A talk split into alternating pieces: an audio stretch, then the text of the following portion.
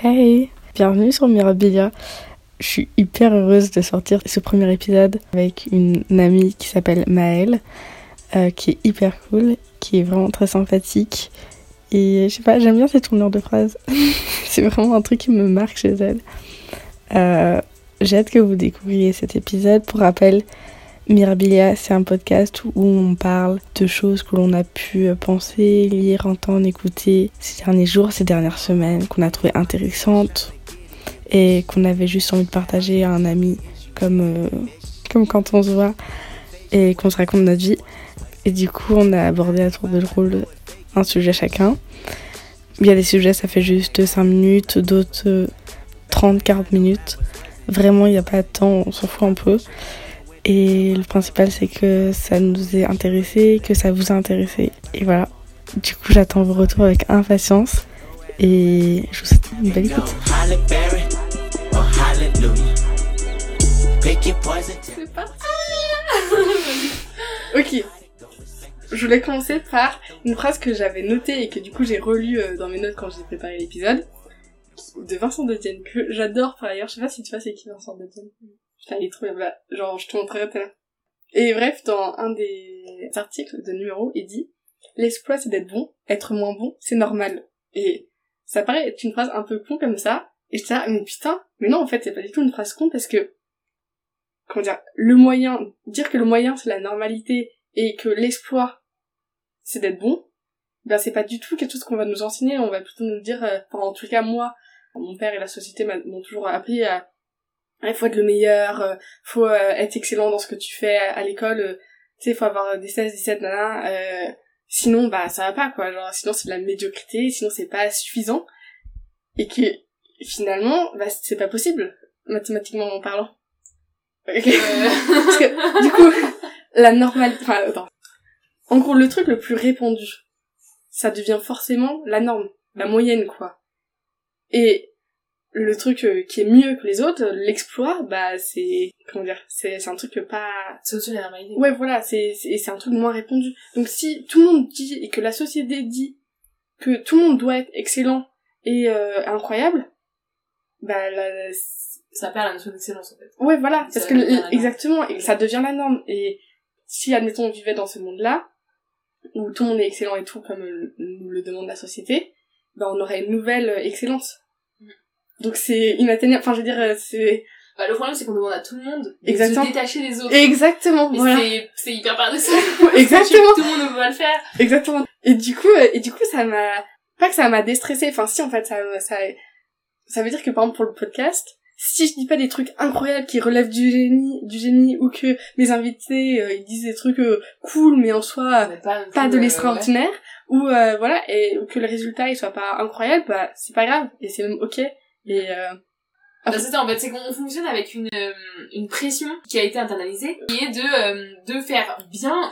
Quand tu réalises que c'est toi qui as le pouvoir de t'enlever cette pression en réalisant que, euh, en réalisant que, en étant plus indulgent avec toi-même en fait, en Mm. disant voilà, moi je considère que si je fais pas exactement comme c'était prévu, c'est pas grave. Si euh, ça marche moins bien que ce que je voulais, c'est pas grave et c'est une, c'est un moyen de relativiser et de pas, euh, voilà, Ouais. parce que à partir du moment où ça se passe mal, c'est contre-productif de, de, de se lamenter dessus, quoi. Tu vois Ouais, ouais, oui, et... Donc, et réussir à se retirer cette pression-là. Mais tu vois, après je dis ça, mais d'un autre côté, euh, je me retire pas du tout la pression. Ça l'atténue, on va dire, ou Ouais. ça, ça. Mais t'as quand même envie de faire très Mais bien. voilà, Ah bah, exactement. Et, et je dis pas que c'est pas bien. Enfin, il faut viser l'excellence ou le, le, je peux mieux faire et je vais essayer de m'améliorer et tout. C'est une bonne chose en soi de, de tirer vers le haut, sans que ce soit non plus une doctrine, un truc euh, qui soit qui t'alourdisse plutôt qui t'allège finalement pour te monter. Donc c'est bien que je l'ai, mais d'un autre côté, euh, tu vois, je me sens mal quand euh, ce que je vais sortir sur Instagram ou par exemple le podcast là, si l'épisode si je le sors et que j'ai j'ai ma voix qui part un peu trop en couille ou que je sais pas, tu vois. Il faut un juste milieu, en fait. Il y en a qui, il faut Ouais.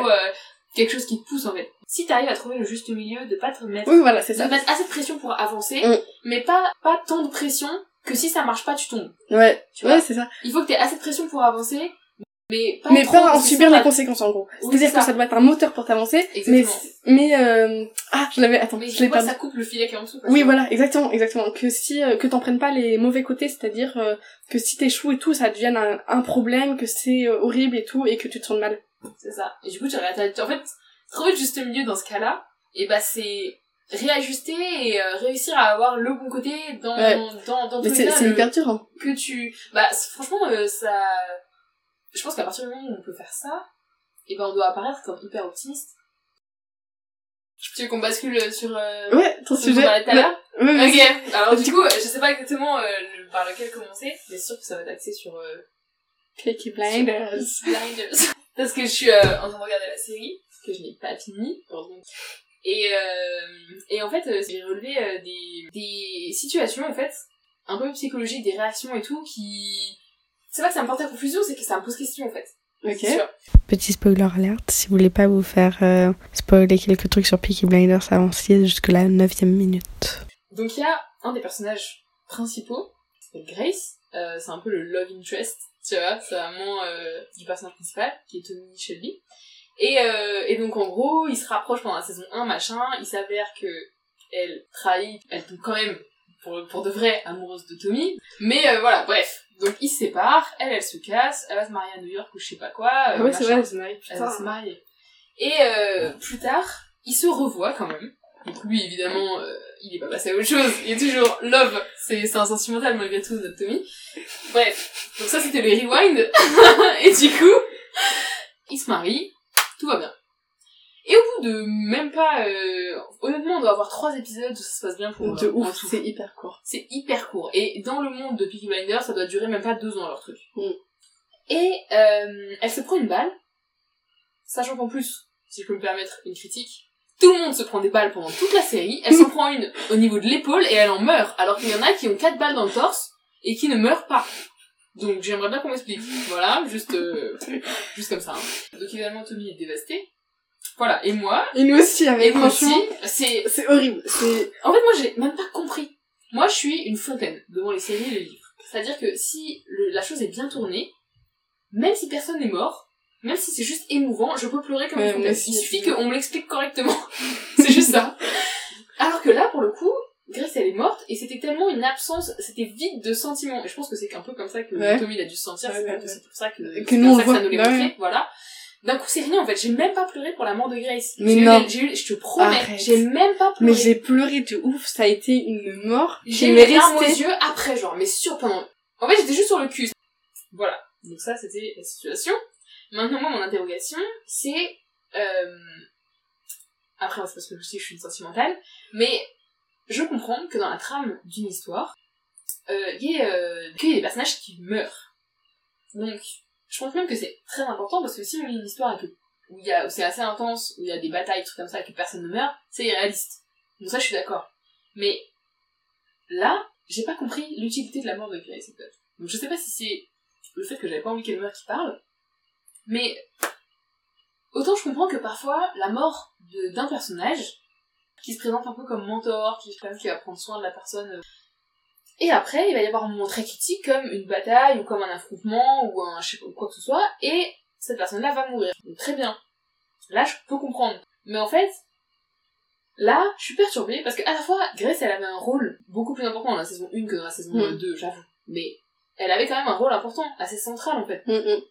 On a l'habitude de euh, du love interest, si je reprends le mot euh, anglais, euh, qui est un peu secondaire, qui reste à côté, juste pour que le personnage principal puisse retourner le ou la voir, genre bisous bisous machin. Ok? La seule conséquence importante pour la trame que je vois, c'est que Tommy, il vrille complètement et sa, ses choix reflètent le, le, sa douleur en fait. Mm. Il y a certains choix qui reflètent sa douleur, mais je sais pas. tu penses pas que c'est suffisant que elle meurt pour nous provoquer une, une émotion très forte pas très agréable on est bien d'accord mais Mhm. tu vois genre euh, on est dans une série pour vivre des trucs et là ils nous en font vivre je sais pas tu vois ce que je sais pas Ouais. tu vois et que euh, de faire mourir des personnages parce que oui euh, c'est la, la figure du père et bah le père il finit toujours par mourir avant le fils logiquement dans la loi naturelle et donc là on peut dire qu'il est assez adulte et que s'il est temps que le mentor euh, se retire c'est le moment où il meurt là tu vois tout a une logique et a une des fois il n'y a pas de logique tu vois des fois et pourquoi est-ce que chaque mort doit être utile? Peut-être que des fois les morts elles sont pas utiles et que c'est ok euh, et euh, et que et que ça me fait un peu penser à l'analyse de Game of Thrones Ouais. où euh, C'est Alors j'annonce, je n'ai pas vu Game of Thrones, Ok. je fais partie du seul Ah. sur Terre. 1% de la population n'a pas vu Game of Thrones, et c'est moi Ah non, c'est trop pas. Mais c'est pas grave, explique-le parce que je connais un peu la trame, Ok. façon, de... Bah, je te spoil un truc du coup, qui est que euh, sur l'affiche, t'as un mec comme ça qui est hyper badass, assis sur le trône, avec une, tu sais, euh, il a l'épée comme ça, il regarde vers le bas, et t'es là, franchement, ça a de la gueule. Tu regardes le premier épisode, tu retrouves ce personnage, il est central, c'est le roi du Nord, et tout, c'est stylé machin. Et genre, je sais plus, c'est le deuxième épisode, ou le troisième, il meurt. Ah ouais? Et t'es là, mais attends, c'est ouf, ils ont tué le personnage principal, il s'est passé quoi là? Tu vois? Et, et que, euh, bah c'est pas moi en vrai, c'est pas moi qui fais cette analyse, hein. moi je suis très très nulle en analyse de films, tout ça.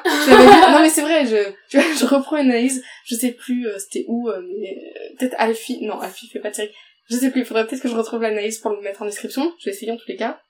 Mais que, il y avait ce truc de, ah, dans cette série, maintenant, plus personne n'est en sécurité. C'est pas parce que t'es personnage principal que tu vas rester en vie. Non, non Tout le monde peut crever, ok? C'est une égalité là-dedans. Il y a, il y a vraiment un suspense, un vrai truc. Et, et que le, le, le, le viewer, le, celui qui regarde, Ouais, il se sent jamais en sécurité. Tout peut arriver, Ah, tout le temps, tu vois. ouais, Et qu'on enlève ce filet de sécurité de, qui te sort de l'histoire finalement, qui te dit, euh, oui, mais bon, c'est bon, c'est le personnage principal. Ah, bah, ça, c'est sûr. Moi, je suis pas très inconfortable. Moi, je suis hyper fan de, euh, du confort et de la tranquillité. Ça, euh, voilà. J'ai lu un livre qui m'a beaucoup étonné par justement son ton très léger. C'est un livre de jeunesse, euh, machin. S'appelle L'amour au subjonctif. C'est des collégiens qui partent en voyage scolaire. C'est fun. voilà, j'annonce.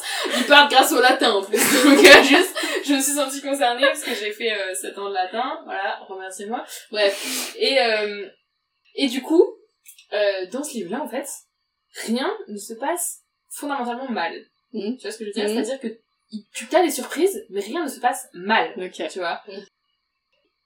J'ai été très j'ai bien aimé ce livre, c'est très confortable à lire, ça c'est sûr. Après ça dépend ce qu'on recherche. Moi je sais que je suis partie, j'aime bien j'aime bien être sortie de ma zone de confort, mais il faut que je le décide quand même, tu vois? Donc euh, Moi, euh, en fait, là, quand t'étais en train de parler, je suis là, putain, je sais qu'il y a une série comme ça, plusieurs séries, mais en tout cas une série où on m'avait fait la remarque, ou une certaine analyse euh, comme ça, de, on sait que ça va aller, tu vois, et il y a ce truc de, enfin, t'es, t'es, Ouais. t'es vachement euh, pff, relâché, tu vois, Ouais. tu, tu t'engonces dans ton canapé, tu vois, et t'es là, ouf, ça va aller, c'est bon. bah ça c'est il y a un peu beaucoup de séries Et moi, j'aime trop. et tout machin, Ouais, tu bah, en fait, du coup, j'essaie de le retrouver, je l'ai retrouvé, c'est The Marvelous, The Marvelous Mrs. Maisel, qui est Ah, une série incroyable que j'ai en affiche ici tellement je la trouve vois. incroyable puisque ça revient sur enfin ça c'est sur un domaine que j'aime trop c'est-à-dire le stand-up Mhm. j'aime trop ce milieu-là sur euh, du coup les réflexions que les stand-uppers ont souvent et tout ça truc un peu euh, introspection à la limite de la philosophie des fois c'est de la philo et tout c'est hyper drôle c'est bref j'adore cette série et j'en profite pour la vendre Je maintenant regarder du coup. Vraiment. et, et que du coup ça se passe dans les années 60 que c'est une femme qui monte sur scène et tout et franchement il y a rien qui dit qu'elle va bien finir, tu vois. Normalement, Ouais. ça se passe pas bien pour ce genre de femme.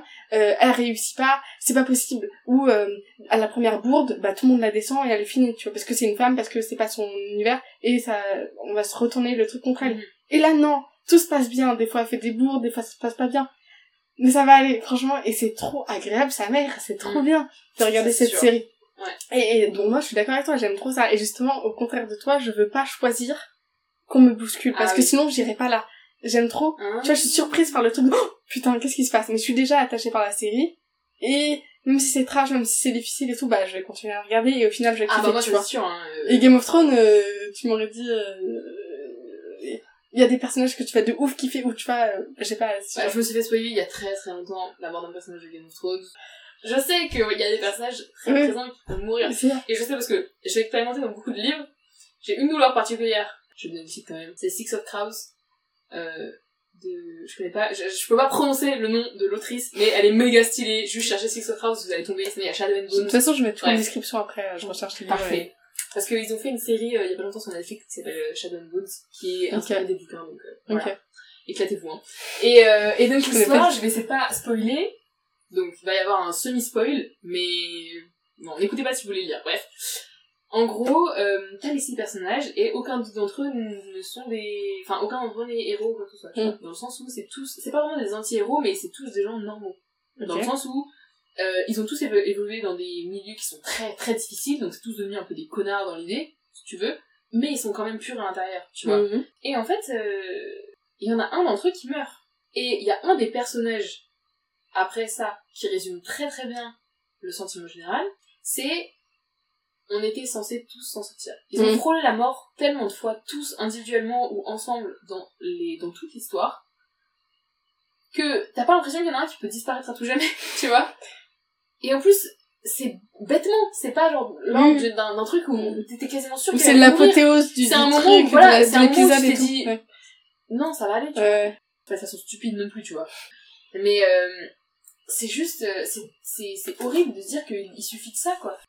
Finalement ce qu'on voit là en série finalement c'est assez présent aussi dans ma vie enfin assez présent. Des fois j'ai cette phrase de oh mais ça va aller genre tu vois je exemple, je ficelle pas bien un truc euh, genre je sais pas un travail euh, que tu vois à mon job par exemple euh, je dois en fait genre les gens ils empruntent des, des raquettes de ping pong et tout et en échange a une caution d'une pièce d'identité. Bref. Et, et et quand je dois la rendre je regarde les noms et tout mais je suis pas hyper hyper attentive. Enfin j'étais pas hyper hyper hyper concentrée en mode non mais ça va aller genre j'aurais pas de problème genre pff, je comme s'il y avait un truc comme ça qui allait me retenir si je tombais. Tu vois ce que je veux dire? Une main euh... tu vois ce que je veux dire? Ouais. un peu comme je crois pas en Dieu mais j'ai l'impression qu'il y a quelque chose qui si je me laisse aller c'est pas grave il y a quelqu'un qui va me retenir quelque chose. Et le ouais et, et à un moment je me suis plantée. Je bah non Olympe il y a rien qui te retient du tout. Ça a été une galère pour l'autre les gars Ah là là. bref et, et ouais souvent dans ma vie tu vois je me dis euh, ça va aller genre là c'est pour un petit truc mais ça peut être d'autres choses et tout. Non, mais c'est ça, hein. Bah, des fois, on peut pas se le dire, quoi. Enfin, tu te le dis, et en fait, tu te fais... tu mais oui en fait quoi. non y a- Et moi, c'est ça, en fait. C'est que je suis indignée de, de, de pas avoir eu droit à la fin heureuse, parce que Ouais. du coup, tu t'attaches vachement au personnage, et, et euh, ça te brise juste. J'ai pleuré pour chaque livre. oh, J'ai- D'ailleurs, je suis en train de faire lire le livre à ma meilleure pote. Elle est deux chapitres avant ce moment-là. oh. Je lui demande souvent où elle en est. Elle est deux chapitres avant. elle le sait pas Elle me sait pas du tout. Je suis prête, j'ai une petite cuillère juste pour la ramasser. C'est tout tout pareil. Donc euh, voilà, maintenant j'attends. un peu, bon là c'est un spoil complet. Hein. Euh, c'est un des personnages qui est... euh, ils ont chacun un peu leur backstory, tu vois. Mhm. Et en fait, il y a une histoire d'amour entre deux personnes euh, qui viennent de deux pays différents. Euh, Il y en a une, euh, la, la madame, qui vient d'un d'un pays où euh, les gens ont des pouvoirs un peu particuliers. Et euh, de l'autre côté, t'as le mec qui vient d'un pays du Nord où on chasse et on brûle sur des bûchers les gens qui possèdent ces pouvoirs. Mhm. Euh, typiquement, c'est la sorcière et le chasseur de sorcières qui amoureux Mhm. dans des conditions euh, qui, voilà, Mhm. c'est la backstory, dans des conditions particulières. En fait, ils, ils ont réussi à dépasser leur, leurs opinions arrêtées chacun, parce qu'ils ont tous été formés, en fait, militairement, à cause de cet affrontement-là, Mhm. dans l'idée que l'autre était le diable. Mhm. Enfin, le diable, le mal, en tout cas. Dans l'idée qu'il fallait anéantir l'autre ouais ouais pour au moins sa, sa propre sauvegarde, Ouais. tu vois. Voilà, et ils ont réussi à dépasser ch- chacun, surtout le, le monsieur qui s'appelle Mathias, et Mathias réussit à dépasser tous les idéaux qu'on lui a, la haine qu'on lui a euh, inculquée, et en tombant amoureux, en essayant de comprendre la personne dont il est tombé amoureux, et ben en fait, il a, il a tout réappris, quoi. Et donc on est sur le chemin de la rédemption, si tu veux, Mhm. sur le chemin de, de- d'apprendre à, oui non je vois que tout est question de point de vue, que, que tu peux relativiser, que personne n'est le mal incarné. Enfin, si, quand même, il y a des gens qui sont vraiment pas ouf. Mais, et on est sur le chemin de la rédemption, et il est prêt à transmettre ce message, à sauver, entre guillemets, euh, d'autres jeunes qui ont suivi le même lavage de cerveau que lui. Mhm. Il est prêt à, à répandre la paix, alors qu'il a été formé à la guerre. Mhm. Et c'est là qu'il meurt, je comprends c'est dur tu vois? Ouais. C'est, c'est genre ça y est, normalement il a fait son chemin, au moins il meurt en paix, tu vois. Ouais, au moins il meurt en paix, au moins il est... Mais c'est la scène la plus tragique de... C'est une des scènes les plus tragiques que j'ai vues, quoi. Et c'est moi, ça me détruit, tu vois. Et donc, ça fait ressentir des émotions. C'est pas des émotions comme ça que j'ai envie de sentir. Moi, j'ai envie de sentir la joie de quand ça se passe bien, j'ai envie de sentir la joie de les voir se retrouver. J'ai Mais- envie que, que, qu'ils soient un peu qui frôlent la mort et qu'ils reviennent, je sais pas Moi, quoi, tu vois. Donnez-moi quelque Oui, chose. Oui, je comprends, mais je- enfin, pour moi, euh, dans la vie, si t'as envie d'avoir des, des émotions, si t'es prêt à aller à plus 100, il faut que tu sois ok à aller à moins 100, tu vois. Sinon, reste un truc, reste un parce que tu me mets devant mon truc et moi je suis de mauvaise foi, je suis en mode non, je peux pas, non. Mais je comprends parce que moi, je suis pas, j'ai pas envie non plus d'y aller à un truc de moins 100, c'est dur. Mais sinon, tu restes, dans- enfin, pour moi, j'ai l'impression que sinon tu restes dans un truc de endormi et euh, juste, euh, je me laisse bercer par euh, ma petite vie de divertissement, de petite série tranquille ou de, de talk show le soir. Et tu vois, tu restes à plus 10, moins 10, tu vois, mais euh, tu sais ce que je veux dire? J'ai l'impression Bah, que sûr, tu fais es, des euh, choix dans ta vie. Enfin, c'est pas genre, euh, t'as deux voix et puis euh, t'en choisis une Oui, et tu voilà. jamais dedans, mais tous les jours, tu choisis si oui ou non tu, tu veux vivre des trucs ou quoi, à mon avis. Enfin, tous les jours. Enfin, enfin je grossis le pourtant, trait, tu vois. ouais, et pourtant j'aime bien le confort. Ah, moi aussi, hein, j'adore, Mais hein. tu sais quoi, je pense que c'est euh, en réaction à certains traits de caractère. Moi j'adore, euh, pour mon divertissement, pour regarder des séries, lire des Mhm. livres, j'adore être dans un confort de bien-être, de les choses se Mhm. passent bien. Parce que je suis une personne, et je pense que c'est, enfin je dis pas ce que, mais c'est pas forcément que ça, mais je pense que ça, c'est un peu une conséquence du fait que je sois hyper anxieuse tout le temps. Mhm. Je suis hyper anxieuse, donc je m'inquiète de tout. Ah, et donc si tu je pense à plein de trucs. Et donc en fait, C'est marrant que parce un que je me retrouve dans ce que tu dis et peut-être que c'est vrai pour moi aussi finalement. Où t'as un lieu, tu sais que quand tu vas dans cette pièce, tout est confort, rien peut Voilà. te blesser, Exactement. t'es ouf. Et là, tu Ça peux va aller. lâcher, tu Tu- vois. ouais, là, tu tu peux arrêter. Donc, si c'est le Ouais. seul, enfin, pas le seul moment, parce que voilà, je suis pas non plus, Enfin, disons que... que mon, mon anxiété n'est pas extrême. Je sais qu'il y a, y a énormément de gens qui ont Oui, pareil, plus de hein. problèmes avec l'anxiété que, que moi, Ouais. donc je sais que voilà, mais, euh, Et je que nos vies, elles sont- voilà, je, sont je- tranquilles je reste quand même hyper, oui, c'est ça. Ouais. Enfin, quand même des vies, euh, quand même vachement posées, quoi. Par rapport euh, à ce qui se passe dans le monde Ouais, aujourd'hui. ouais. Voilà. Bon, on est princesse, quoi. Mais, euh, dans l'idée, si tu veux, je, dans ma vie, je reste quand même hyper euh, stressée, je me pose énormément de questions, De je me, voilà. Donc, en fait, si, dans mon divertissement, je suis toujours stressée. En plus, je suis hyper, enfin, honnêtement, je suis le meilleur public que vous pourriez trouver parce que devant les films, d'ailleurs, mon mec n'en peut plus, on regarde un film et tous les deux secondes, je vais être en mode, Oh et moi, je suis hyper réactive. C'est-à-dire que je ressens tout. Je, je, je vais, je suis, je pleure devant les films. Il me dit, mais pour- comment t'as fait pour pleurer devant ça? Et moi, je suis en mode, mais c'était émouvant à la fin, tu vois. Il comprend pas.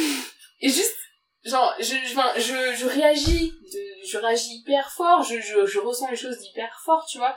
Quand je regarde des trucs, enfin, je suis hyper réceptive, tu vois, à ce qu'on me donne. C'est-à-dire que je, T'accueilles le truc je prends, ouais, genre, ouais. j'accueille vachement euh, le truc, euh, genre une histoire, une série, des sentiments, des, des choses qui se passent et tout, j'accueille tout et je le vis par procuration, tu vois. À la fois c'est le but du truc, mais dans le sens beaucoup. C'est-à-dire que je peux pas me détacher facilement de de- d'une série euh, par laquelle je suis obsédée, quoi, tu vois. Donc, euh, donc c'est sûr que je peux pas juste arriver, regarder un truc stressant et être en mode euh, c'est bon, ça me distrait, quoi. Non, je vais être stressée, tu vois. Alors si je regarde un truc confort, et bah du coup oui, c'est peut-être ça sert aussi à, me, Mhm. à me relaxer tout machin. Après ça dépend de mon mood, tu vois. Parfois je vais avoir envie de, de regarder euh, des trucs, euh, tu vois, par Peaky Blind- Peaky Blinders, honnêtement. On est Moi je trouve pas ça calme, hein. Moi non plus, hein, je trouve que c'est à la limite du ah c'est trop pour moi. Je peux, je. tu Ah vois, oui, y a un tas de séries ou de films que je regarde pas parce que une tension, hein. oui, parce Ouais. que c'est c'est une histoire vraie et que c'est triste. Euh, Parce que euh, l'histoire elle est prenante euh, sentimentalement parlant, enfin et que c'est hyper triste et tout, je sais pas moi. J'ai pas j'ai pas d'exemple en tête, mais combien de films j'ai pas regardé et tout parce que trop pour moi. Donc je suis un peu comme toi. Je voilà et je trouve que Peaky Blinders c'est un peu la limite. C'est ok dans le divertissement, mais mais tu sens que ah, Ouais. ça peut aller mal. Bah, moi, euh, je suis hyper sensible aussi à la violence. Moi, ça- ah ouais. Mais la violence, en fait, Moi ça va, ça ça dépend quelle violence. Quand c'est filmé, quand c'est une série, je veux dire, ou un film, c'est ok, tu vois. Ah ouais T'es là, allez, vas-y, défonce-le, le gâteau. Ça va pas, bah, tu sais que moi, Peaky Blinders, je me cache les yeux pratiquement dans chaque Ah épisode. ouais Je me cache les yeux. Ah la vache. Moi, tu vois, Ils se coupent les, les intérieurs des joues, les oreilles, des conneries comme ça. Moi, j'ai horreur de ça. Je ferme les yeux. Sinon, l'image, elle va me rester dans la tête pendant hyper longtemps. moi, c'est pas tant que j'en demande, mais quand c'est là, je suis là. Ok, vas-y, tu vois. Ouais. Après, quand tu es attaché au personnage Ouais. et tout, c'est différent. Quand c'est juste un mec lambda, euh, on s'en bat les couilles, je suis là, ah, vas-y. Ouais, je vois. Il y a un film qui est sorti il y a pas longtemps, qui a un ancêtre, en fait. Dans le sens, euh, le film, c'est un... Euh, ils l'ont refait, dans le sens où, en gros, ça s'appelle Blade Runner, et c'était Mm. euh, 2049 ou un truc comme ça. ouais. Et en fait, il y a un vieux Blade Runner Faut que je regarde qui le était vieux. 2019. Mm. En fait. Ah, que c'est tellement vieux que Ok. le futur, ils ont pris 2019. Donc mon père a voulu le regarder justement parce que c'était drôle vu qu'on avait dépassé 2019, c'était fun. Donc eux, évidemment, ils ont fait un truc hyper futuriste avec des grands immeubles, des voitures. Ça date de quand, le, le premier? Je sais plus. Des années Faudrait que je 90, regarde. peut-être? 80? Un peu avant, je crois. Hein. Ah, ok. Ouais. Qu'il faut que je le, 80, 80, Ok, j'aurais je l'ai vu passer, fallait que je, je le regarde au 80. cinéma. Peut-être que je regarde les 80. Et en fait, le film, le vieux, Ouais. il est hyper sombre. C'est vrai? Il est hyper sombre visuellement, Ouais. déjà. Et C'est ce que j'allais la te demander, est-ce que c'est visuel pas ou- ouf, c'est les deux. C'est Ok. surtout visuel, en fait. Moi, j'ai l'impression que j'ai vu la moitié du film parce que c'est toujours, euh, tu vois rien, quoi. Mais c'est, l'éclairage est, de façon, est fait de façon très très recherchée. Dans le sens, euh, c'est très sombre. Mais du coup, euh, tout ce qui est éclairé est fait enfin c'est fait exprès que soit éclairé quoi donc tu regardes il y a vraiment pour les gens qui savent analyser les films je pense qu'au niveau de visuel avec l'éclairage il y, a un- il y a un truc à faire hein, parce que voilà mais alors ce film c'est un peu torturé hein quand même parce que c'est l'histoire de t'as des t'as un scientifique qui a créé des une espèce de nouvelle génération d'êtres humains qui sont plus des, des automates que des êtres humains mais qui ont l'apparence d'êtres humains Donc, euh, en gros, tout ce qui leur manque pour être humain, c'est la mémoire Ok. et l'émotion. Ok, vois. ok. Donc, voilà, c'est juste ça. Et donc, en gros, les souvenirs, si tu veux. Ouais. Donc, en fait, c'est les rendre humains en leur mettant comme une carte SIM, si tu veux, ou une carte SD avec des souvenirs dessus. Mhm. Et donc, en fait, maintenant, il y a, il y a une certaine génération de, de ce genre de personnes qui ont un nom. Enfin, il y en a six, ou je sais plus quoi. Une dizaine, je sais plus trop. Qui sont en liberté dehors et qui savent pas forcément qui ils sont. Parce qu'ils sont persuadés d'être humains. Mhm. Donc il y en a, il y a des gens que tu peux croiser dans la rue qui pensent qu'ils sont humains, toi Mm. tu penses qu'ils sont humains, ils sont pas humains. Mhm. Du coup voilà. Et il y en a six qui se battent dans la nature et qui sont dangereux. Parce qu'ils veulent devenir immortels. Donc ils cherchent la personne qui les a euh, créés. Parce qu'ils ont en gros, ils vont pas vieillir, ils vont vivre une durée de temps avec un physique de 25 ans. Et après, euh, ils vont mourir euh, parce que, euh, comme si la- leur batterie était morte, quoi, tu vois. Juste, ils vont se désactiver et c'est fini. Et eux, ils veulent pas ça. Du coup, ils vont aller chercher leur fabricant et tout machin, et en fait, il y a des scènes hyper violentes, tu vois. Le truc, j'ai entendu parler, il y avait aussi ça dans, dans Thrones à un moment, le truc de tuer quelqu'un en lui enfonçant tes pouces dans les yeux, genre. Ah, c'est c'est dégueulasse. horrible. Et le plan, horrible, il reste sur Je la tête, genre. Ça, c'est ignoble. Moi, je peux pas regarder ça. Et je sais que ça, c'est dans ce film-là, je me suis cassé, caché les yeux. Enfin, et dans ce film-là, il y a des passages violents comme ça. Moi, à la, à la fin, j'ai dû passer une heure à regarder des conneries sur Instagram pour me faire déstresser et aller Ah dormir. ouais Enfin, pas une heure, Ouais. une demi-heure. Ça te dit qu'on fasse une pause Ouais. et qu'on mange J'ai Ouais. trop faim. J'ai Et- faim, mais j'ai mal. à Et la ouais, et on a, là. on a déjà parlé une heure et franchement c'est fatigant et euh, on a déjà parlé aussi avant le podcast donc bref. Allez à tout. Et Allez. en plus mon ordi il commence à ronronner de ouf, enfin il commence. Enfin, un bout de temps déjà. Donc voilà mais quelques jours plus tard euh, parce que finalement on a mangé et on a pris trop de temps. On a parlé et tout puis au final Maëlle devait partir donc euh, donc voilà euh, on est on est de retour pour la deuxième partie et euh, bah du coup j'y vais avec mon sujet. Franchement c'est un sujet j'avais trop trop envie de parler mais vraiment je suis trop contente de l'aborder avec toi parce qu'en plus on a suivi euh, le même cours donc euh, on va se comprendre. Right. Du coup, à l'autre, euh, au dernier semestre, on a suivi un cours d'histoire euh, romaine et euh, ça m'a fait comprendre un truc, c'est que Ok, c'est la Olympe du montage. En fait, mon annonce de mon idée, elle était assez floue quand je l'ai dit. Ça, je trouve que ça m'a trop dérangé. Donc j'ai craqué. Je me suis dit, tant pis, je vais refaire ça. Et bon, je sais, ça tord un peu le, un peu le principe du podcast. Oui, je sais, mais euh, j'ai pas pu m'en empêcher. Ça m'a stressé. Ça m'a stressé de me dire que ça se trouve vous allez pas forcément comprendre ce que je disais.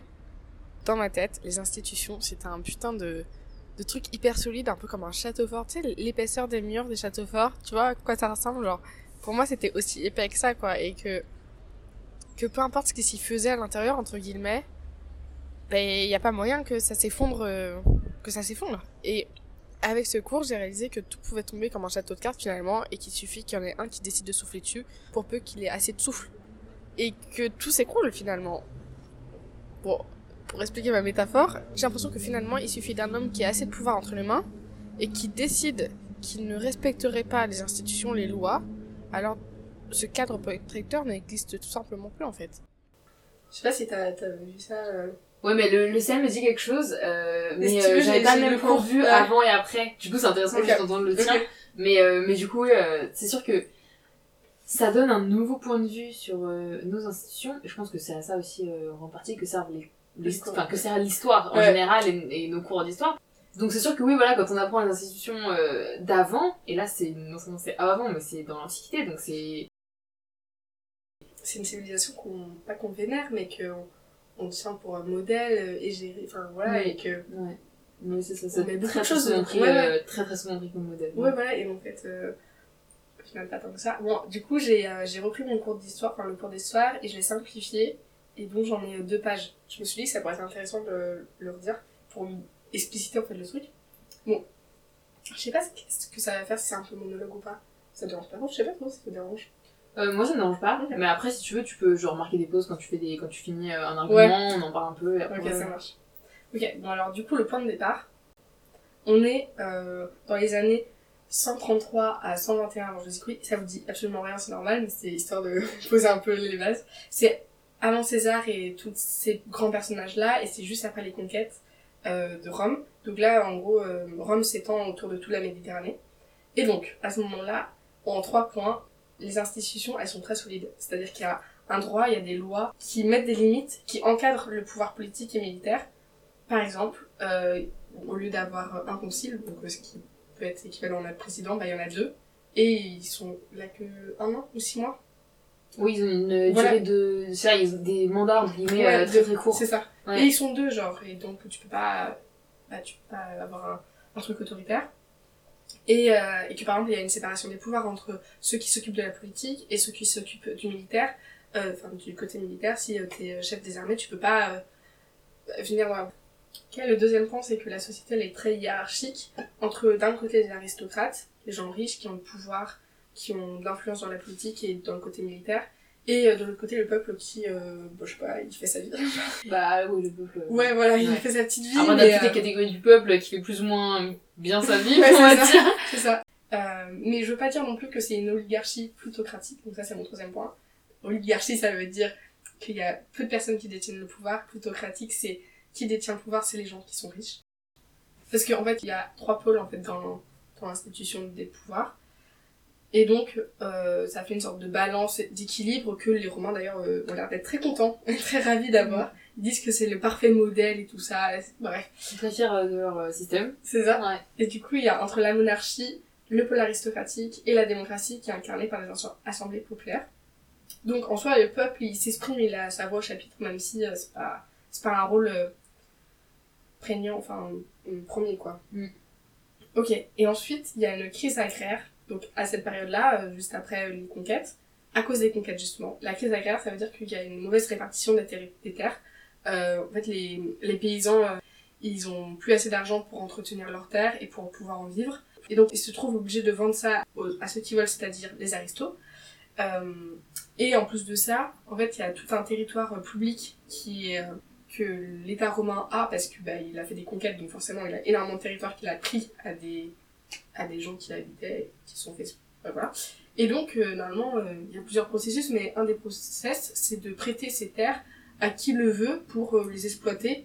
Voilà. Et donc, les petits paysans, ça leur fait leur revenu à côté, mais là, ils ont plus ça. Parce que qui arrive? Les aristos Voilà. Et donc, ils ont, ils ont plus de terre, donc ils arrivent en ville, ils sont hyper pauvres et tout. Et donc, il y a deux politiciens qui sont frères, c'est les frères euh, euh, c'est leur nom de famille, qui vont apporter une réponse. Et en fait, cette réponse-là, leur euh, politique de, bah, pour essayer de résoudre la crise, simplement, il- ça va complètement fragiliser les, inst- les institutions et ça va créer un énorme bouleversement. Donc, leur idée, c'est de redonner les terres aux petits euh, paysans, bah, ex-petits paysans du coup, et surtout de rendre les lots euh, inaliénables. Comme ça, les, les aristos, ils peuvent pas les, les re-acheter derrière. Et euh, les paysans qui sont en montant d'argent, ils peuvent pas être tendus de Oui, vendre voilà. leur terre, quoi. C'est ça, ils ont pas ça. Ouais. Et en fait, ça va créer deux camps, chose qui n'était jamais arrivée à Rome. Euh, c'est-à-dire les pauvres qui sont hyper enthousiastes et les riches qui sont inquiets et en colère parce qu'en fait, il y a, bah déjà, ils vont perdre de, de l'argent, leur investissement parce que ces couillons, ils ont construit des vrais immeubles et tout sur ces territoires qui ne les appartiennent pas, leur appartiennent pas. Et il y a un risque de déclassement parce que, euh, en fait, ton niveau social est établi par rapport à ta richesse et à ta moralité. Mm. Moralité, c'est pas exactement le bon mot, mais euh, leur, euh, Oui, c'est ça, t'as une espèce de note morale, entre guillemets, ouais, je trouve de, pas d'autres ouais, mots. de mœurs ou de, tu vois. Oui, c'est ouais. ça, par rapport aux mœurs. C'est si tu te conduis correctement, et bah, t'as ton, ton statut social est aussi déterminé par, euh, C'est ça. Et le statut social détermine euh, ta place politique. En fait, plus t'es riche et moral, plus euh, t'as du ta voix euh, au chapitre dans le côté politique. Ça veut dire que tous ceux qui ont des paradis fiscaux à cette époque maintenant, et bah, les boss. ce serait, bah non, bah, si tout le monde, Ah oui, à, à partir du moment où les riches actuellement, Mm. si, parce que là, en plus récemment, il y a eu un gros truc, ils ont découvert des paradis fiscaux Oui. et euh, écouté France Inter l'autre jour et ils ont fait une liste de toutes les personnes de, qui Ah, ils ont trouvé pas paradis fiscaux. Et euh, j'étais déçue parce que euh, il y avait il y a des noms qui m'ont pas surpris. Mais j'ai entendu Shakira. et en fait moi Shakira euh, je l'ai étudiée euh, parce qu'elle était colombienne en espagnol Mm. mais pour des projets euh, caritatifs. Ah, Et là ah, en paradis ah, fiscal j'étais en mode ah bah ça va pas trop avec, tu vois. Parce que je veux dire c'est que si dans la société actuelle il y avait toujours cette espèce de Moi qui pensais que euh, enfin de mérite moral Ouais, ouais. pris en compte Mm, et bah à partir du moment où t'as un casier euh, c'est fini hein ouais. t'as plus la popularité, t'as plus le, la Mm, cote, mm, euh, mm. en- que ce soit en politique ou en statut Ouais. social, euh, c'est fini quoi. Donc euh, il y en a qui seraient en train de bégayer. Ouais, non, mais ouais, en vrai, Tous nos de la République. c'est vrai que je regardais vachement ce, ce, bah, ce type de structure euh, sociale un peu de haut en mode c'est vraiment nul et tu vois de faire ça et en soi euh, vu que c'est l'argent qui dirige aujourd'hui euh, pourquoi pas euh, Oui, c'est ça, hein. Pourquoi pas essayer de compléter un peu avec un petit sens moral, quoi. Finalement. Ouais. Et donc, le premier frère, il va se dire, ok, il faut faire passer cette loi, sauf qu'en fait, cette loi, elle passe pas, donc il va tomber dans l'illégalité, sans rentrer dans les détails, ça sert à rien. Bah, en fait, euh, ça, ça, ça se fait pas, en fait. Personne ne, ne tombe dans l'illégalité chez les politiciens, enfin, globalement, parce que les traditions, elles sont euh, hyper ancrées, genre, tout est ritualisé, tout est, on fait, enfin, on prête serment et tout, enfin, c'est vraiment euh, big deal, quoi, enfin, Mm. et, et donc, euh, le droit, il est vachement ancré dans cette tradition, enfin, dans la tradition, donc euh, tout le monde le, le respecte globalement. Donc, bref, lui, il commence à faire ça. Euh, donc, il arrive à faire appliquer sa loi, et euh, voilà. Et en fait, euh, vu qu'il lui manque du temps et tout, il va se faire élire euh, une seconde fois, illégal encore une fois. Et troisièmement, euh, bah, le Sénat, qui est assez réac, bah, encore euh, comme aujourd'hui en fait, qui est très conservateur, bah, il va voir ça d'un mauvais œil et du coup, il va déclencher une émeute. Non, mais franchement, je trouve ça ouf. T'imagines les petits papis et tout qui sont là, vas-y, on déclenche une émeute, les gars. Je sais pas comment ça m'a fait halluciner, j'étais là. Bah, c'est vrai, ils sont tous C'est les hommes politiques en fin de carrière euh, C'est ça. qui sont au Sénat en plus en général. Donc oui, c'est vraiment ça. Et du coup, non mais c'est ouf parce qu'il y a genre plus de 300 morts avec euh, donc ce premier frère là qui, qui, qui est tué avec tous les autres. Donc il y a une introduction de la violence dans euh, dans la population romaine qu'on n'avait jamais eu. Enfin, en fait, à l'extérieur euh, de Rome, donc avec les conquêtes et tout, c'est hyper violent. Ouais. Mais chez les Romains, euh, entre eux, entre citoyens, euh, Il y a franchement, toujours une certaine bienséance qui est maintenue, euh, beaucoup dans il y a beaucoup de respect beaucoup, euh, et voilà. tout, ouais, Puis, franchement. c'est ça, le- c'est le truc de la moralité aussi Ouais. qui revient, parce Ouais. que dans cette moralité, il y a une, une espèce de respect mutuel, euh, un peu intuitif, Imposé. pour garder Oui. justement, et tout ça c'est une question d'image en fait. Bah de ouf. Tout ça c'est une question d'image, parce que c'est ne pas provoquer des sclandres, ne pas euh, entacher la réputation de, de gens au placé, Ouais. pas, voilà. De sa Toujours famille, rester-. C'est ça, ouais. donc euh, je veux pas faire des citations latines parce que j'en ai une qui vient, mais voilà. Ouais, vas-y. C'est vrai Ah oui. Alors, en latin, in medio stat virtus, littéralement, la vertu est dans le juste milieu. Ok. C'est un... Concrètement, c'est la devise du stoïcisme, en Ok. gros. Euh, c'est vraiment le truc de euh, ne pas se laisser aller dans les extrêmes, ne, ne pas se Se laisser... euh, c'est ça, se contrôler, ne, enfin, éviter les extrêmes, toujours euh, ne pas se laisser aller dans les passions, tout ça, tout ça, Mm. voilà. Donc, c'est ça, c'est toutes les, les, les émotions fortes, très très fortes et extrêmes ne sont jamais bonnes pour soi. Ouais. Ouais, ouais. Après, le stoïcisme, on, on est bien d'accord que c'est pas tout, tout Rome ou tout, toute l'institution qui est dans Ah le oui, non, mais euh, du on tout. comprend le, Oui, l'esprit. Pas du tout, pas voilà, du tout. non, mais, euh, voilà. Et du coup, euh, c'est pas grave parce qu'il y a quoi? Il y a un deuxième frère qui arrive. Le père, lui, il va faire, ok, j'en ai rien à foutre, je veux vraiment amener ce programme à, à son terme, arriver à le faire. Et pour ça, il y a deux aspects euh, que j'ai bien, enfin, que je mets en valeur ici. C'est que il va réactiver la loi agraire et d'autres lois qu'on va dire pour le peuple. Donc il y a vraiment ce côté, euh, vous avez vu, je vous ai compris, le bas peuple, euh, je vous écoute et je suis là pour vous, qui va avoir euh, donc des conséquences euh, après. Et deuxièmement, on retrouve le fait qu'il s'affranchit complètement des règles, parce que il va briser la séparation des pouvoirs qu'il y avait jusqu'alors. En fait, il va se dire, ah oui, il faut un soutien plus élargi pour que pour que ma loi elle marche et tout, enfin bref, tous ces trucs-là. Euh, donc il me faut le soutien des chevaliers. Les chevaliers, c'est ceux qui, les aristos, qui sont pas dans le côté politique, ils sont dans le côté militaire. Et eux, on va les mettre aux tribunaux, alors qu'ils n'avaient pas le droit de, de faire de la politique. Mm. Et donc on lui, leur promet une belle place en échange de leur soutien. Bah, apparemment, ils ont accepté. Et ils se présentent une troisième fois. Bon, bah là, on commence à connaître, hein, encore dans l'illégalité. Et au final, le Sénat, il finit par réprimer tout ça en faisant des assassinats à tout va. Je crois qu'il y en a plus de 3000 des assassinats. Genre, ça doit être un truc de ouf. 3000 Mais oui. Je me rappelle pas du tout qu'ils avaient dit 3000 J'étais Oh mon dieu Franchement, ça doit être ouf. Tu sais, t'es dans la ville, tu fais ton marché comme ça, et d'un coup, il y a... Ça doit être... Tu sais, ça doit être quelque chose, genre. Mm. Mais tu sais, même la suite, euh, tu sais, après, quand il y a machin qui arrive au pouvoir, qui se fait après décapiter par le, le Ah camp de nanana, à chaque fois, c'est comme ça. Il y a un moment, genre, ils, ils, vont, ils vont encercler la ville et fermer toute la ville, et ils vont tuer tous les gens qui sont du camp adverse. Tu te souviens pas de ça? Ah, si. C'est dans le dernier si, CM. ça me dit quelque Et chose, j'étais ouais. là, c'était Et choquant. J'étais choquée, j'étais en mode mais... Ah Franchement, bon c'est Et après on est là en mode ouais l'antiquité, modèle de vertu. Wouh les gars, les gars, les gars euh... Ah mais ouais, hein, franchement. De toute façon c'est toujours pareil, hein, c'est quand ça nous arrange. hein. Et du coup, euh, voilà, donc, Tout ça pour ça qu'après ils vont buter tout le monde, les sénateurs, enfin ils vont demander. Et euh, fin de l'inia... Ah, attends, putain. Inaliabilité des lots. Inaliénable. Inaliénabilité. Voilà, ok. merci. Et donc je cite Absin, ça fait un peu stylé je trouve de le citer.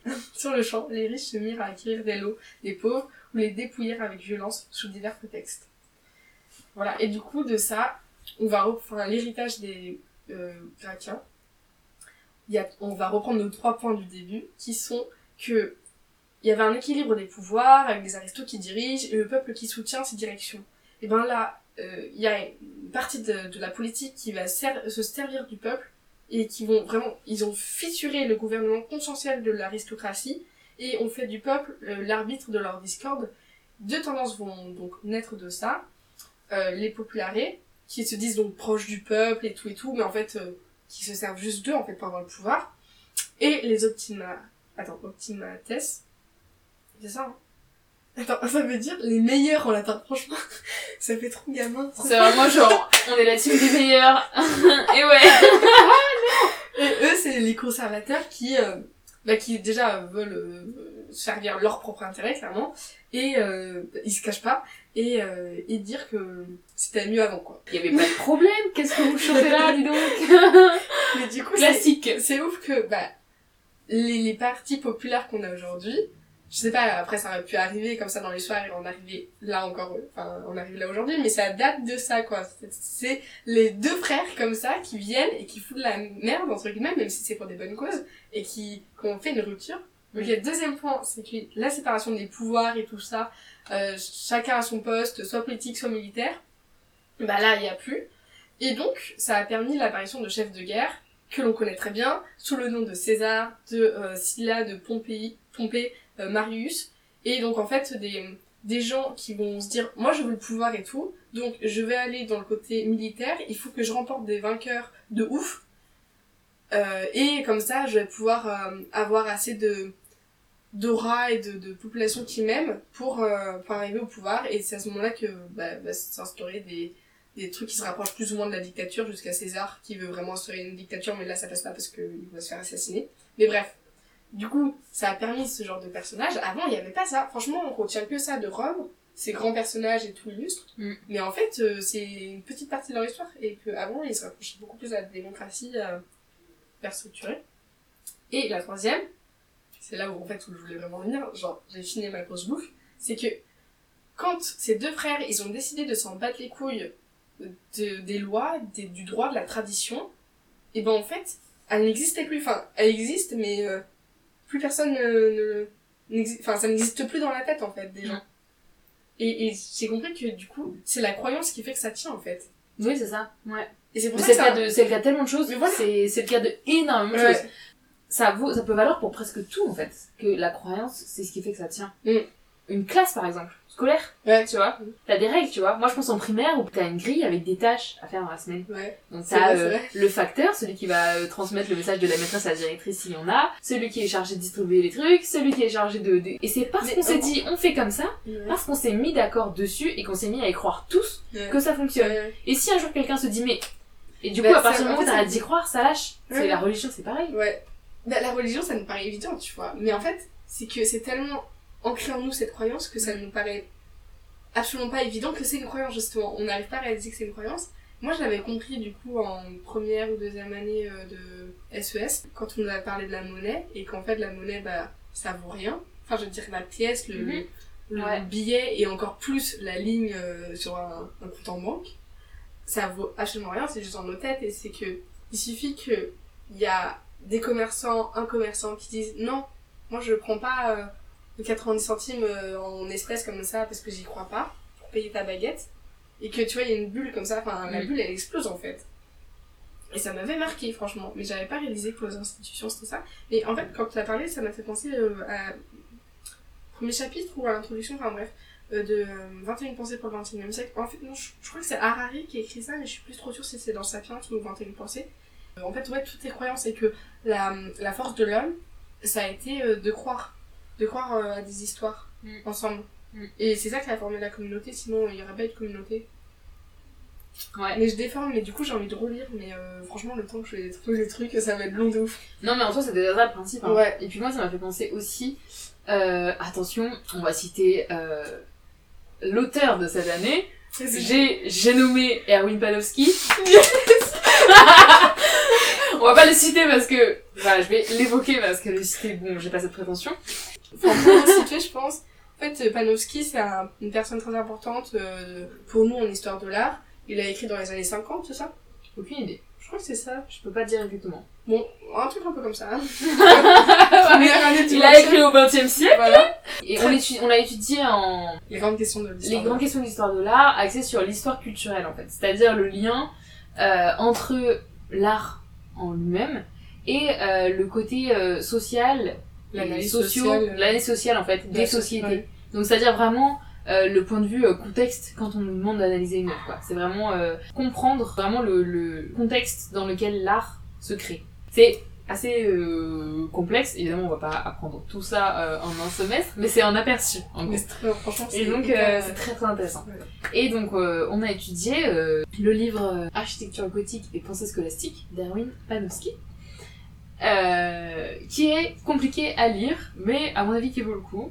Oh, moi je le lirai pas, franchement. euh, Je, je, suis lirai pas, mais je veux pas, je veux pas, je veux pas bloquer. Tu vois, je veux pas dire, moi je lirai pas, euh, ouais. impossible et tout, trop dur à lire. Mais Non, on mais- sait que c'est difficile à lire. Mais voilà, si vous vous sentez le, le lire, euh, Ouais. lisez-le. Hein. Après, Sinon, je vous conseille euh, l'exposé de Anaël euh, de notre cours parce que elle a fait un exposé dessus. C'était beaucoup plus facile, Ouais. beaucoup plus compréhensible que de lire le livre. Elle s'est coltinée tout le livre pour nous faire comprendre. Et vraiment, gros big up parce que parce que merci beaucoup. J'aurais peut-être pas à lire grâce à elle. Ouais, enfin ça va être à notre tour donc. euh, Ok. Mais franchement, hyper cool le système de. euh, chaque personne dans la classe lit un livre et du coup après on a un exposé à faire dessus. Et donc, on fait une sorte de travail collectif qui est hyper agréable parce que tu te sens dans une sorte de communauté de. Mm. En plus, quand on parle à l'exposé, c'est un peu comme si on parlait à une pote. Enfin, c'est vraiment chill. Avec la Oui, prof et tout, ça. il y a vraiment un pied d'égalité. Enfin, on en avait parlé et tout. Ouais, c'est sympa. Et franchement, trop cool. Et donc, dans ce livre euh, de Panofsky, euh, je vais pas parler de l'ensemble du livre, mais il y a ce terme, habitus, avec un H Ah oui. Ok, et euh, mais où est-ce que tu vas voilà, j'en arrive, j'en arrive à ce que je veux dire. J'en arrive à ce que je veux dire. Et en fait, euh, Panofsky, il, euh, il théorise Ouais. euh, que euh, existe des habitus qu'on peut définir par habitudes mentales, euh, qui sont des automatismes dans le fonctionnement de pensée de l'humain. Arrête-moi si je dis un truc aberrant, Ouais. mais c'est un peu comme ça que j'ai Ouais, compris. Et, et donc, pour donner un exemple, cet exemple qu'on nous a donné, c'est notre habitude, euh, pour euh, démontrer quelque chose, de faire un plan. De faire un plan, trois grandes parties, trois sous-parties pour chaque Mm. grande partie, un Enfin, après, même, même si c'est pas un, un plan euh, très, parce que là c'est très scolaire, euh, Oui. un truc machin, mais, mais Ouais. que de manière générale, naturellement, quand euh, on est, enfin, peut-être pas quand on est gosse, parce que justement, quand Oui. on est gosse, on part dans tous les sens quand tu veux raconter un film, Oui. mais après, t'apprends comment raconter un film, et tu le fais, je sais pas, tu le fais d'une manière hyper structurée, sans qu'il y ait intro, conclu, machin, mais tu vois ce que je Oui, mais c'est ça, il y a C'est des plus étapes en l'idée fait. que- Oui. ouais. Ouais. On structure, quoi. Petite interruption de la Olympe du montage. En fait, on a oublié de préciser que tout ça, c'est une influence de ton milieu. Que les m- pensées que tu as, la, la structure de tes pensées, de tes comportements et tout ça, c'est parce que euh, ils ont été influencés, mm, maniés par ton environnement, ton éducation, là où tu as grandi et- où tu évolues. Et le fait de faire des plans dans un livre, de diviser un livre en chapitres par exemple, ben en fait euh, c'est le phénomène de rationalisation qui s'opère euh, au Moyen Âge, dans la scolastique, où il y a un besoin de rationalisation, et par exemple ça se retrouve dans l'architecture gothique. Et que ça, ça n'existait pas avant. Donc, bah en fait, euh, c'est pas naturel. Enfin, ça, ça vient de quelque part, ça, ça a une naissance, quoi. Ça a une origine construite. Bah c'est ça. Et donc c'est là que je voulais en venir parce que euh, c'est cette histoire de euh, quand tu disais qu'il y a des il y a des institutions qui nous paraissent normales, automatiques parce qu'on a connu que ça, Mhm. parce que ça fonctionne comme ça. Et d'un coup quand on comprend que ça a pas toujours été là, premièrement, et comment ça fonctionne et à quoi ça tient surtout, c'est hyper déstabilisant parce qu'il y a des trucs que t'as toujours connus qui ont toujours été comme ça. Et quand tu comprends à quoi ça tient, rien que la Ouais. monnaie, rien que le système de Ouais. rien que le système monétaire en fait, ça veut dire que ça n'a pas toujours existé. On, Mm. on nous a appris qu'avant que la monnaie soit euh, inventée, euh, avant Mm. qu'on essaye en fait de, fixer une monnaie pour euh, une certaine population, et bah euh, c'était du troc. Non. Quoi. Je crois que non, justement. Ah ouais? Ouais, bah, en fait, j'ose pas aller sur ce terrain-là parce que je suis pas hyper sûre, mais ça, c'est le travail de Marcel Mauss.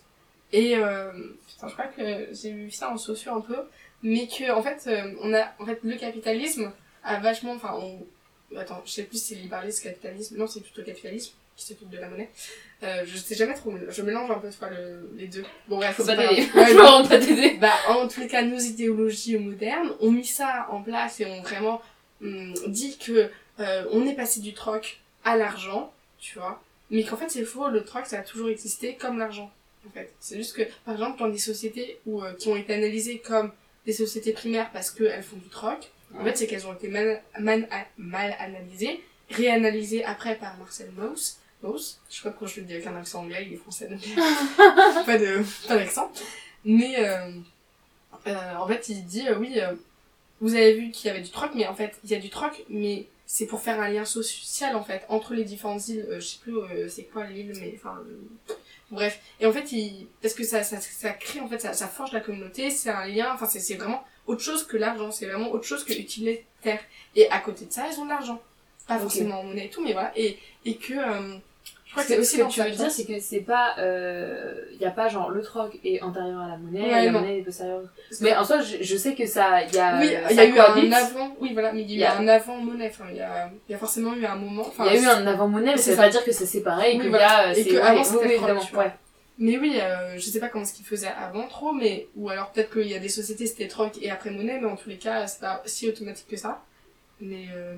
en fait, c'est dans Et en plus, j'ai, je sais plus où est-ce que j'en ai parlé, j'ai vraiment zéro source pour ce que je vais dire, c'est honteux, mais je sais plus si c'est, j'ai lu quelque chose euh, en cours, un document qu'on avait Ouais. étudié en cours euh, pour des raisons X ou Y, euh, ou si c'était quelque chose que j'ai entendu à la radio par exemple, mais c'était quelque chose sur l'importance des systèmes monétaires petits, au sein communautaire en fait, Mhm. enfin à l'échelle communautaire, à, euh, à l'intérieur d'un système d'un système monétaire euh, Ah oui. d'un grand en fait. D'un grand. Donc, Mhm. Des petites monnaies en fait, qui sont Mhm. sous-jacentes à Mhm. l'euro, qui fonctionnent dans une petite communauté. Moi je me suis dit mais en fait s'il y a des gens qui commencent à utiliser d'autres monnaies Oui, ailleurs, le on perd complètement, c'est le bordel, le- l'euro Ça ne peut rien rien, en dire, c'est horrible. Ça sert à rien en plus de faire ça, Ah oui, est ça fait que embrouiller tout Mais oui, machin. et en fait, je pourrais pas expliquer pourquoi. Hein. Enfin non, c'est vraiment juste pour l'intérêt de faire cette remarque. Et ben apparemment, ces petites monnaies euh, local. locales, on va dire, c'est ça, et bah aident à l'économie nationale. C'est trop bizarre. C'était vraiment juste, ça participe Ah, et ça ça fluidifie le Ah ouais. reste. C'est trop, c'est Ah, vraiment. mais j'ai trouvé ça Ah, n'importe je suis sûre que ça existe quelque part. Il y a forcément des articles à trouver. J'ai juste entendu ça. C'est horrible de mettre ça sans source. Débrouillez-vous. juste j'ai vu ça. Ok. Trop bizarre. Trop bizarre. Et, et pourtant, c'était pas juste du troc à l'intérieur des villages, Ok, tu vois. parce que ouais, ça, dans les petits villages, il y en a partout du troc. Tu vois, bah tu connais oui. tout le monde et tout. Ah, je te donne une boîte d'œufs, je fais mon pain, je te donne. tu vois, genre des Ouais. trucs. Il y a toujours des trucs. Mais euh, je sais que mon papi et ma mamie font ça, tu vois.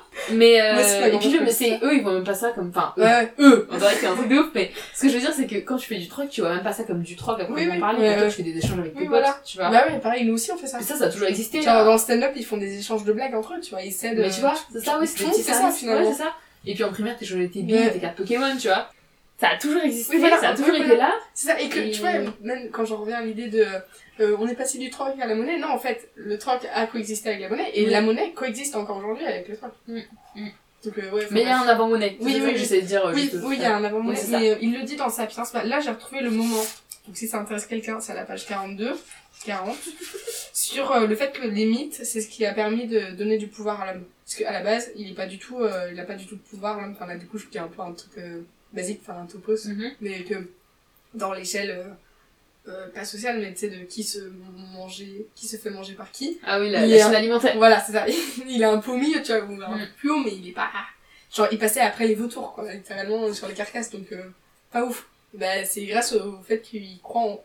qu'il peut créer des mythes, qu'il a cru en ces mythes, que. euh, qu'il y a une communauté qui s'installe et que du coup, il a eu du pouvoir. Bref, mais. Euh, et du coup, oui, sur. euh, sur l'argent, je sais plus. Bah, ça doit être dans le chapitre argent, je suppose, finalement. Bon, bref, peu importe, je vais pas relire, je vais mettre 10 ans. Mais, euh, ouais. Mais En tout cas, c'est sûr que oui, il y a énormément d'institutions. C'est c'est un peu comme. euh, Parce que nous, on est nés dedans. Oui. Si, en fait, j'ai- ça y est, pour l'argent, en fait, il Ouais. dit. Euh, donc, déjà, la monnaie, on comprend que euh, c'est un truc qui est faux et inventé. Et qu'il suffit qu'on n'y croit plus pour euh, que ça n'existe plus, mais en fait, il faut pas non plus trop le dire parce qu'au final, tu vois ce que je veux dire, si tout le monde réalise que c'est un truc potentiellement faux et que c'est une croyance, Mhm. bah, est-ce que ça tiendrait pas encore moins? Tu vois ce que je veux dire? Bref, en gros, c'est Bah, un, un et à la fois, secret, et à la fois, je pense pas, parce que tu vois, il y a une espèce de réalisation du genre, oh, tu vois, si on arrêtait d'y croire, et en même temps, est-ce que c'est vraiment possible d'arrêter Bah, d'y croire? euh, bah, Tu vois. vues spéculatives, mon gars. euh, Oui, mais dans les, euh, comment dire, pour le commun des mortels, c'est-à-dire euh, nous, enfin moi personnellement, en tout cas, je considère que j'en fais partie, et par commun des mortels, j'entends, je me connais pas en bourse, je me connais pas en spéculation, Mm. je me connais pas des Mm. masses en économie, je sais comment ça fonctionne dans les grandes lignes parce que je l'ai appris en SES, quoi, tu vois. Mm. Et J'ai fait vraiment une année de SES, donc c'est peu. Et, euh, et en fait, euh, je sais pas si moi, je- j'ai cette réalisation de waouh, si on arrêtait d'y croire, ça pourrait dégringoler, Ouais. tu vois. Et pourtant, est-ce que je me sens capable d'arrêter d'y croire? Non. Parce que Mais je suis née, c'était déjà là. Moi, j'ai même pas vécu de changement de monnaie, tu vois. ouais. Si à la limite, nos parents, ils ont vécu le passage du franc à l'euro. Et en plus, nos grands-parents, ils ont vécu les anciens, et peut-être Mm. nos parents, je me rappelle. Enfin, je m'en rends pas trop compte, mais peut-être pas non plus. Mais des anciens francs aux nouveaux francs. Je sais pas quand c'était, je veux vexer personne. Juste comme j'ai vécu quand les deux, je les mets dans le même sac. Donc il y a déjà eu le passage ancien franc, nouveau franc, mais il y a quand même des gens qui se sont dit, Hum, la monnaie est bien, mais on va juste la changer un tout petit peu, ça s'appellera pareil. tu vois? Quand tu vis un changement de monnaie, vrai que tu peux comprendre, c'est déstabilisant parce que tu comprends à, à, à quoi ça tient, Ouais. et tu comprends à, à, à tel point, à quel point ça tient à rien, ouais. C'est-à-dire que t'es là, tu changes, et si on peut changer de monnaie Mm. comme ça, bon, je fais le doigt entre guillemets parce que ça, prend- ça prend du temps, quoi. Mais si on peut changer de monnaie tout court, Mm. c'est que ça tient pas à grand chose. Mm. C'est que si quelqu'un décide de changer la monnaie parce qu'il y en a une qui va être plus pratique, Ouais, je sais pas ouais, quoi, ouais. ou arrêter de croire l'euro, ça serait faire dégringoler tous les repères économiques dans lesquels on a grandi, tu vrai, vois. c'est difficile. Mm, mm. C'est moi ça me paraît impossible. Après moi je suis une meuf, j'ai mes petites habitudes, j'ai pas envie de, tu vois. Je sais que je suis chiante avec mes habitudes, j'ai pas envie de les changer. Je le sais, ça fait partie de ma personnalité. Mais si je suis là, je sais que par exemple dès que j'étais petite, j'adore les bonbons, voilà, j'adore le sucre. Et bah euh, dès que j'ai eu l'âge de demander 2 euros à ma mère, je savais 2 euros pour acheter des bonbons, c'est énorme. J'avais genre, 10 euh, centimes, j'étais déjà content, je pouvais acheter voilà. deux bonbons à 5 Ah centimes, tu vois. Ouais, t'avais 10 les, les- centimes, c'était les- œufs, Ah ouais, ok. Ah, moi, j'avais que les les, les, les euh, tachang. Ça, c'était 10 Ah centimes. ouais, les taches Je me souviens, on comptait la Il y avait, il y avait les malabars c'était 15 centimes, Ouais. T'as trucs c'était 20 centimes, après t'avais les grosses tétines avec chewing-gum à l'intérieur, et ça c'était genre 70, tu vois. Waouh Et du coup, il y a des rapports à des prix, on a des repères depuis hyper longtemps. T'as ça, après t'as eu le prix d'un éclair au café, bon je parle toujours pour moi, ça va être que du sucre du début à la fin. Il y a les prix d'un éclair au café, le prix d'une viennoise de chocolat, puis ça monte, ça monte, et puis après t'arrives, t'es étudiant, le prix d'un sandwich, tu vois, 4 balles pour un pain de sandwich, t'es là genre... Ok, tu vois, et donc ça monte, ça monte, Pour la boule de pain, 2,50€, mon gars. Exactement Les grosses miches de pain là, 2,50€. On est revenu chez moi avec nos deux miches de pain dans la bouche. à manger C'est dur en plus. C'est ouf parce qu'elles sont énormes, donc euh, On croquait dedans comme des souris, genre en train de... Oh bref, t'as des petites Et- vieilles qui ramènent chercher du pain. franchement, ouais. En plus du pain noir et tout, ça fait un peu, un peu daronne stylé. Moi, je Ah trouve ouais, moi, j'aime bien. Bon, bref. Ça fait de daronne. Après, stylé, à nous le décider. Et ouais. Enfin, du coup, euh, c'est ça, c'est qu'en fait, tu peux réaliser euh, que ça tient à rien, mais après, il y a, y a le contre-pied, il y a euh, ça tient à rien, est-ce que je suis capable d'arrêter d'y penser Mm. D'arrêter d'y croire, pardon. Hmm, personnellement, je pense que ce serait un énorme travail et j'ai Mm. vraiment pas le temps de le faire. Donc, euh, pour l'instant, Ouais. ça fonctionne. Il y a pas de problème. Voilà, si un jour on vient et qu'on me met sous le nez tous les problèmes qu'on pourrait améliorer avec un changement de monnaie, peut-être que je changerai d'avis. Euh, pour l'instant, euh, moi j'ai d'autres préoccupations, je le sais, et j'ai- pas un esprit en mesure de tout prendre en compte. Donc voilà, donc je sais que là, sur, dans- sur l'instant, je suis incapable d'arrêter de croire en cette institution-là, Mm. tu vois. Du coup, il y a ce truc de ça tient à rien, et il y a ce truc de mais rien, est-ce que c'est vraiment rien d'arrêter de croire Tu vois ce que je veux dire? Attends, Ça tient. la phrase. Enfin, dit- il y a, y a cette euh, y a ce concept de les institutions tiennent à si peu de choses sauf que si si peu de choses c'est la croyance et si elles ont été construites avec la croyance Oui, est-ce que fait- la croyance c'est vraiment rien? Oui, d'accord, ok. tu vois ce Est-ce que que c'est finalement insignifiant la croyance? Finalement, est-ce que c'est oui c'est ça fil paraît croyance? ça paraît être un fil mais Mais qu'en fait, mais est-ce qu'il est pas tellement solide Ouais, tu ouais, vois ouais, est-ce qu'il il serait pas Après, est-ce qu'il a été assez solide pour soutenir jusqu'à présent? Est-ce qu'on peut vraiment le couper aussi facilement tu vois? Tu sais, les cheveux, on dirait que c'est hyper euh, pas du tout solide. Et je crois que... Attends, ça remonte à loin. hein. C'était genre un truc de tracteur qui tractait une énorme mèche de cheveux, tu sais, à l'opposé, et où, euh, je sais pas, où essayer de le casser, enfin bref, une espérance comme ça. Ah, ça devait être, euh, tu sais, sur France 5, il y avait les, les, les cobayes. Je sais pas si t'as regardé ça. Non, je regardais pas. C'était genre euh, deux scientifiques et une meuf, scientifique aussi. C'était hyper cool. Genre, je regardais ça avec mes frères. Vraiment, ça m'a marqué. Ah, attends, ça me dit quelque chose, mais j'ai jamais regardé. Tu sais, ça avait un logo euh, jaune et noir. euh, bon, bref, peu importe. et vraiment, je kiffais de ouf ça. Et je crois que ça devait être là. Donc, j'étais vraiment genre sixième, ça monte. Mais. Euh... Oui, et donc, euh, genre, le cheveu ne craque pas. Genre, quand Ouais. c'est une grosse mèche, genre, en fait, c'est hyper, hyper dur de.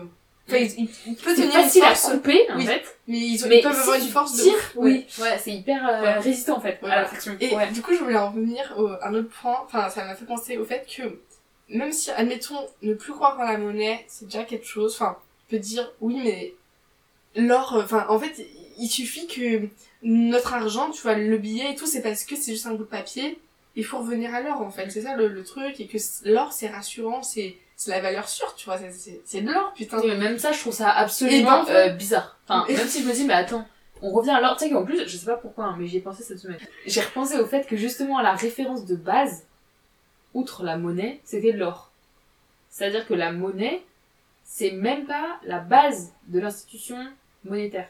Oui, voilà, c'est ça. Même si on enlève la monnaie, il reste l'or et on peut toujours trouver d'autres références à l'or. Et Par contre, si on change, si, en fait, et, et l'or, c'est juste, c'est parce qu'on croit que c'est hyper précieux. Exactement Et c'est ça qui est trop marrant, enfin ça m'a fait rire, c'est que t'as une première barrière de... Enfin tu vois, tu t'effaces une première croyance en te référant du coup à la base qui est l'or. En fait, ça aussi c'est une énorme croyance parce que euh, l'or ça a été choisi comme dans d'autres civilisations, on a choisi euh, un grain de riz, comme machin, peu importe. Et en plus, Et En ça Europe, rien. En Europe, c'est encore plus particulier parce qu'il y a eu euh, machin euh, colonisation Oui. de beaucoup de pays en Afrique Ouais, noire mais et surtout grosse grosse chasse à l'or. Ouais bah ouais. Et en Afrique, il y en avait beaucoup. Donc je dis Oui. en Afrique, c'est affreux, c'est très très Non général. mais je sais par pas du tout, c'est en. Amérique euh, du Sud. Et en. Amérique, Ouais. euh, en Amérique latine aussi. Ouais. Et vraiment, pour les peuples originaires de ces pays, Mais ça, ça avait ça- aucune ouais, valeur. Il y en avait par terre, ils Oui, s'en ouais. foutaient, Parce tu qu'en vois. plus, bah, parce qu'en fait, tu peux rien faire avec de l'or vu que c'est pas assez solide pour Oui. faire des instruments, des trucs, des armes et tout. Donc avant qu'on maîtrise trop, les alliages, c'était absolument inutile comme métal. ça, absolument inutile. Et, quand on s'est mis en tête que l'or c'était très précieux, probablement parce que c'était brillant, euh, et qu'il n'y en avait pas beaucoup. ouais, et qu'il n'y en avait pas beaucoup, on s'est dit, il y en a peu, Ouais. J'en veux plus. Ah, c'est brillant, je veux, je veux en trouver plein. Et que du coup, Et donc, les gens on, récupérait plein d'or et on leur donnait genre du Ouais. verre ou, Oui, oui, d'autres oui. trucs euh, comme ça qu'ils trouvaient euh, très précieux parce qu'ils n'en avaient pas. Ouais. Et en fait, c'est vraiment en fonction de qu'est-ce que t'as. Et c'est, Ouais. c'est, en fait, la, la préciosité est hyper relative, c'est Ouais, hyper ouais. flippant en fait. Mais que aussi, euh, le, en fait, il, Sapiens, il- enfin, Harari, plutôt dans Sapiens, explique que l'or ne pouvait, enfin, était obligatoirement euh, cette valeur précieuse parce que, en fait, c'est le fait que nous, Européens, on y croyait, on a colonisé euh, ça, enfin, l'esprit euh, des, des Américains, des, de l'Amérique latine, en se disant, ah, ok, donc en fait, si eux, ils y croient, moi, je peux le vendre cher, donc, euh, c'est devenu, en fait, à leur tour, ils y se sont mis à croire en l'or. Tu vois ce que je veux dire? Parce que, ils ont vu que ça valait quelque chose, Mm, que mm. ils pouvaient en faire quelque chose. Et à l'exploitation de, oui. Voilà. Ouais. Et du coup, ils se sont mis à croire aussi. C'est ouf. Ouais. La- Donc notre comment système repose sur la croyance et euh, l'exploitation. C'est parfait. c'est motivant de ouf. On est trop motivés, Ah, trop ça me fait penser. En fait, la.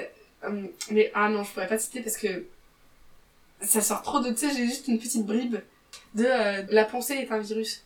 Ah si, j'ai un onglet d'ouvert. Attends, attends, attends. Faut que je retourne. Bon alors, petite pause. C'est un auteur puisque j'ai gardé l'onglet parce que je voulais le lire. Alors si tu coupes, j'en profite pour dire, Ouais. la couleur de ton polo, ça va hyper bien avec tes yeux, ça rappelle. C'est vrai Ouais. Je à l'heure parce qu'il y avait Ah plus ouais. de lumière et du coup ça, ça... ouais. Ok. C'est genre ça là. Bah voilà, mets du vert et euh, du vert bleu et tout. Je crois que c'est euh, Howard Bloom qui disait ça parce que c'est le- l'onglet euh, qui me restait de lui. Mais euh, j'arrive pas à retrouver le moment où il dit euh, penser machin. Je peux faire CTRL F sur téléphone, c'est chiant. Bah ouais, c'est ça, c'est ce que j'allais dire. L'outil de l'étudiant. à part le copier-coller. Mais euh, je crois que c'est ça, à un moment il dit que...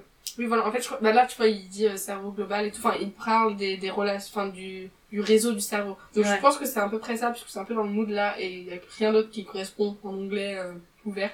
Mais ouais, du coup, enfin en tout cas, je sais qu'il y a un auteur, peut-être je le retrouverai, qui dit que la pensée, c'est des virus. C'est un virus. Enfin, il y a certaines, certaines pensées qui sont des virus parce que, en fait, ça se transmet hyper vite, en fait, les pensées. Et en en ce sens, c'est un virus, en fait. Ouais, vrai. Ça contamine euh, tout le monde, que ce soit positif, enfin, une pensée cool ou pas cool. Mhm. hein. Je trouve ça intéressant de penser. Tu vois C'est hyper Ah intéressant. bah c'est sûr, ouais. Ouais, ouais, c'est ça. Bah, en fait, je suis, ça, ça me fait réfléchir de ouf, là, je suis, je suis perdue. Je suis en train de phaser. En gros, qu'est-ce que j'en Ah pense? mais vas-y, prends ton temps parce que de toute façon le temps que je regarde, tu peux genre... Enfin, tant qu'à faire, je regarde. Penser c'est un virus. Est-ce que notre conversation elle est pas hyper cool genre Elle est hyper fluide et on, tu sais on navigue à travers les sujets et tout.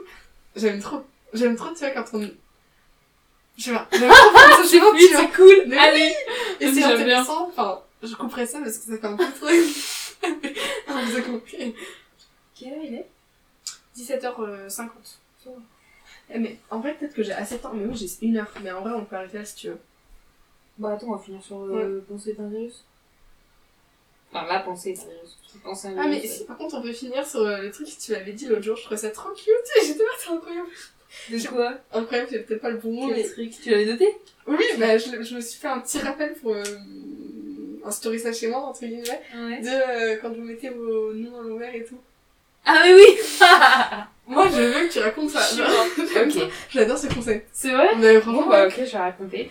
Bon alors c'est un truc, bon c'est dans ma famille. En fait ça me paraissait normal. Dans le sens ça me paraissait pas particulièrement euh, particulier. Mhm. Euh, avant que, que j'en parle à, à Olympe, euh, qui a été hyper enthousiaste.